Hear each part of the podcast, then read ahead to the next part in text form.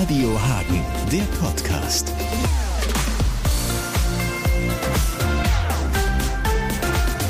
Hallo Leute, willkommen in der nächsten Folge unseres Radio Hagen Podcasts. Ich bin Timo Hiebler. Heute sprechen wir über ein wichtiges Thema, über die Pflege.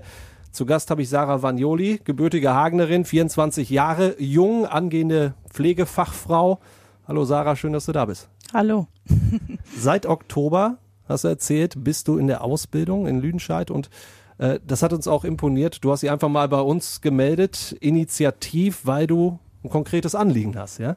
Ja, ich äh, verfolge das Ziel, ähm, Werbung für meinen Beruf zu machen und äh, die Pflege wieder so ein bisschen ins Positive zu heben und die Leute darüber aufzuklären, was auch schlecht läuft, aber vor allem halt auch, ähm, was in der Pflege halt gut läuft. Fangen wir mal bei dir ganz persönlich an als Einstieg. Warum hast du dich für eine Pflegeausbildung entschieden? Also ganz gezielt oder ursprünglich eher so nach dem Motto, ach, gucke ich mir mal an. Ähm, ich habe ja jahrelang schon im Gesundheitswesen gearbeitet, im Rettungsdienst, im OP und habe auch schon mal ein Jahrespraktikum in der Pflege gemacht im Krankenhaus. Deswegen hatte ich da schon mal so Berührungspunkte mit und ja, irgendwie äh, war das alles auch schön, ja, aber letztendlich wollte ich wieder zurück in die Pflege, weil das einfach was ganz anderes ist und so vielfältig, ein Beruf mit sehr viel Mehrwert und ja, ich mag es einfach. Ja, da gucken wir mal drauf. Wie waren denn so die ersten Monate? Ein halbes Jahr bist ja jetzt da im Einsatz. Äh, muss man natürlich immer sagen, ein bisschen unter Corona-Bedingungen, klar. Aber ist es insgesamt so, äh, wie du es dir vorgestellt hast? Du wusstest ja schon eine Menge. Ja, also ich wurde ja jetzt nicht ins kalte Wasser geschmissen. Ich wusste ja so ein bisschen, was mich erwarten wird, aber ähm, ja, die Bedingungen sind halt nicht einfach, ne? Gerade mit Corona. Ich bin ja in einem äh, Seniorenzentrum tätig ich muss ja verschiedene Bereiche durchlaufen und ich war jetzt in meinem ersten Praxisblock halt bei meinem Träger und ähm, ja, es ist halt sehr angespannt, die Stimmung. Die Pflege ist so, wie sie vor ein paar Jahren auch schon war. Also der Pflegenotstand ist halt immer noch aktuell. Man hört es ja auch überall. Es war halt turbulent, sagen wir es so.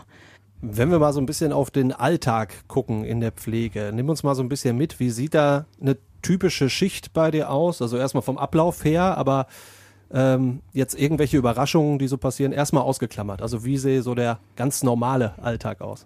Ja, also beginnen tut die Schicht natürlich mit einer Übergabe, ne? Und ähm, ja, ich rede jetzt mal von der Frühschicht. Morgens fängt es dann halt an mit der Grundpflege, also Unterstützung leisten oder vollständige Übernahme von der Pflege der Person dann äh, müssen viele Leute halt auch Medikamente einnehmen oder vor dem Frühstück noch gespritzt werden mit Insulin.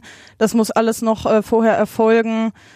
Bettlägerige Personen müssen gelagert werden und das auch alle zwei Stunden, also schon drei bis viermal pro Schicht.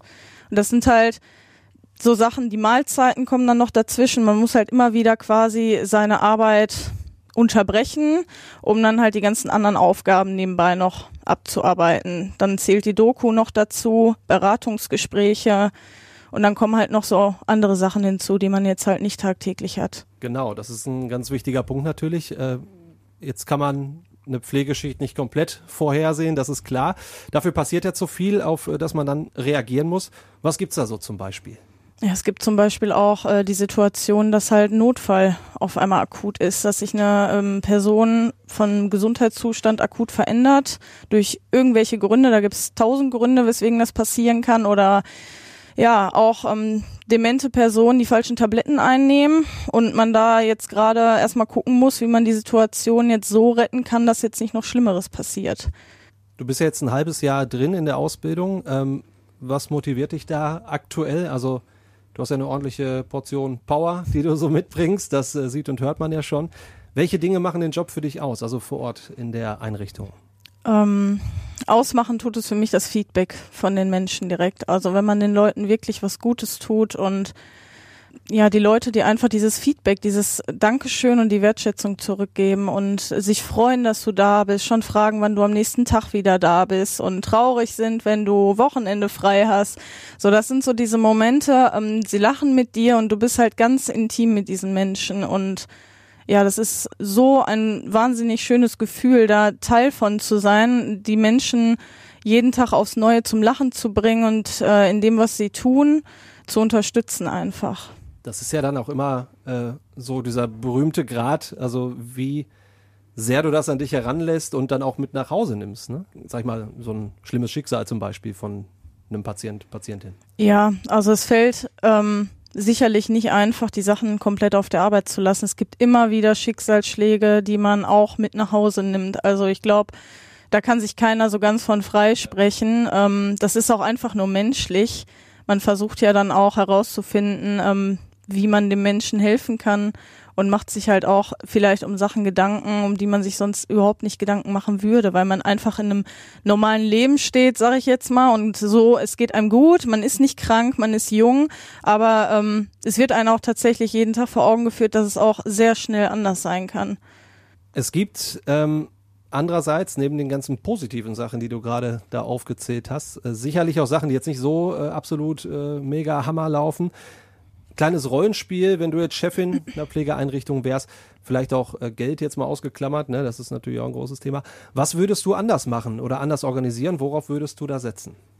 Ich würde ähm, erstmal gucken, dass ich genug Personal habe. Also alles fällt mit dem Personalschlüssel, ja. Alles steht und fällt mit dem Personalschlüssel und wenn ich nicht genügend Personal habe, dann äh, zieht das weitaus andere Probleme noch mit sich, gerade auch in Bezug auf Auszubildende.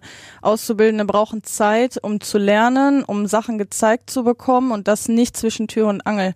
Also ich denke, das ist so ein ganz wichtiger Punkt, dass man genügend Personal hat und das Personal halt auch effektiv einsetzen kann. Ist das denn für die Einrichtung eine Geldfrage, die Leute einzustellen oder ist es auch so, dass einfach ja, Nachwuchs einfach fehlt? Also teils, teils. Ne? Also das Geld fehlt natürlich überall in der Pflege. Ähm, ja, aber es ist halt auch so, dass viele Leute sich gar nicht mehr dazu bereit erklären, einen Pflegeberuf auszuüben.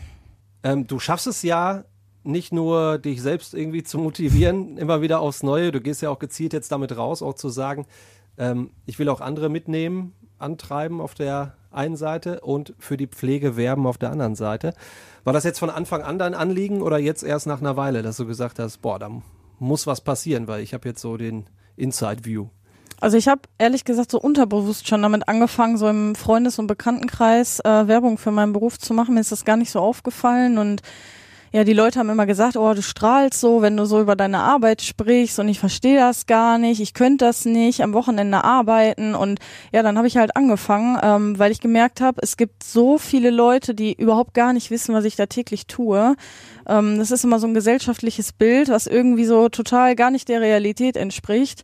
Und äh, mir ist es einfach wichtig, dass die Leute wissen, worauf sie sich erstmal einlassen. Es ist natürlich nicht alles Friede, Freude, Eierkuchen, aber ähm, ja, es ist mir halt wichtig, ähm, die Pflege mal wieder ein bisschen ins Positive zu heben, weil die Pflege ist halt ein wunderschöner Beruf und ich bin mir sicher, dass äh, viele Menschen äh, sich auch für diesen Beruf interessieren. Und dann finde ich es auch wichtig, über diese positiven Sachen zu sprechen. Das hat ja auch mit Wertschätzung zu tun, das Ganze. Ähm, was für eine Einschätzung kannst du da teilen? Also jetzt nicht von den Patienten und Patientinnen an sich. Da hast du ja schon gerade gesagt, dass das äh, eigentlich das schönste Lob ist, wenn die da irgendwie lachen und vielleicht auch sagen, ja, schön, dass du wieder da bist und schön, dass wir uns wiedersehen. Aber generell von außen, sag ich mal, wird euch Pflegerinnen und Pflegern da zu wenig Wertschätzung entgegengebracht und wenn ja, woran merkst du das? Ja, also ich meiner Meinung nach definitiv viel zu wenig Wertschätzung und Anerkennung, gerade auch von der Gesellschaft. Jetzt in der Corona-Lage, in der Pandemie hat man es nochmal gemerkt.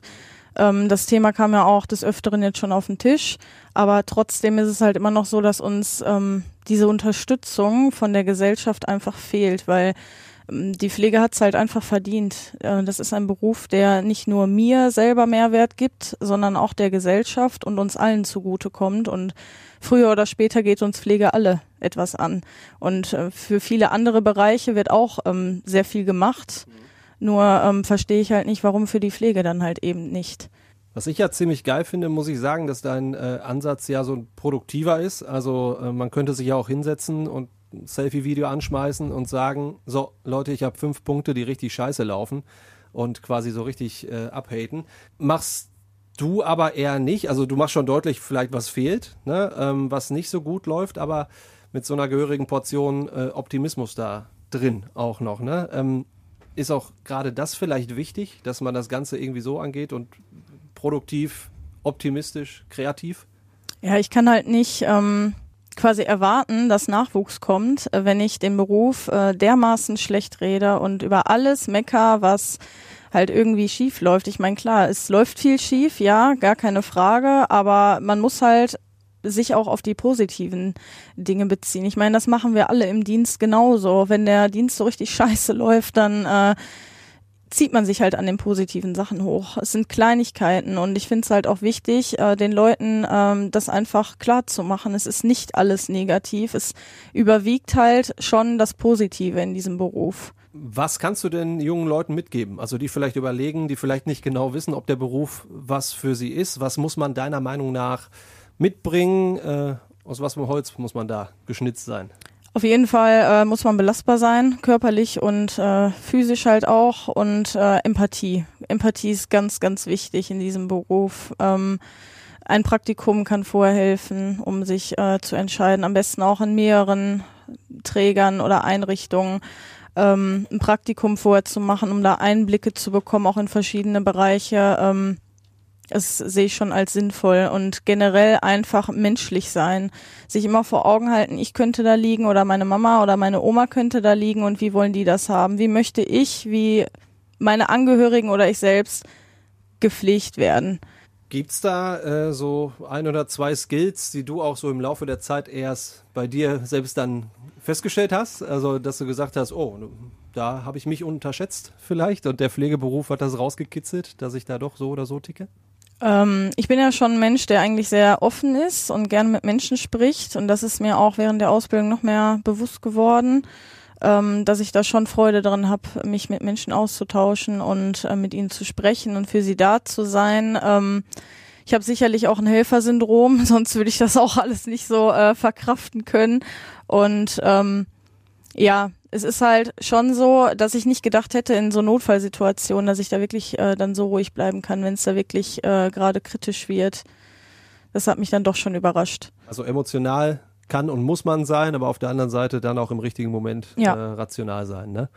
Ich glaube, das sind schon viele super Infos so aus erster Hand. Ähm, und wer Sarah auf ihrem Weg durch die Ausbildung ähm, und bei der Pflege Werbung sozusagen begleiten möchte, der kann das wo machen? Ähm, auf Instagram. Ich habe mir ähm, meinen Account quasi erstellt, um halt darauf aufmerksam zu machen und nehme die Leute mit in meinen äh, Ausbildungsalltag. Könnt mich da finden unter Kazak Model. Und ja, ich würde mich freuen über euer Feedback oder über Anregungen, wenn ihr Probleme habt oder irgendwelche Sachen habt, die ihr gerne ansprechen möchtet, dann könnt ihr euch gerne mit mir in Verbindung setzen. Ich würde sagen, erstmal für den Moment. Schön, dass du da warst. Ich äh, würde vorschlagen, wir sprechen uns nochmal wieder, gucken dann mal, was sich in der Zwischenzeit so getan hat, was du vielleicht auch für ein Feedback bekommst, äh, auch auf deine Instagram-Sachen unter anderem. Dir erstmal alles Gute, bleib so optimistisch und voller Power. Ja, vielen Dank. Radio Hagen, der Podcast.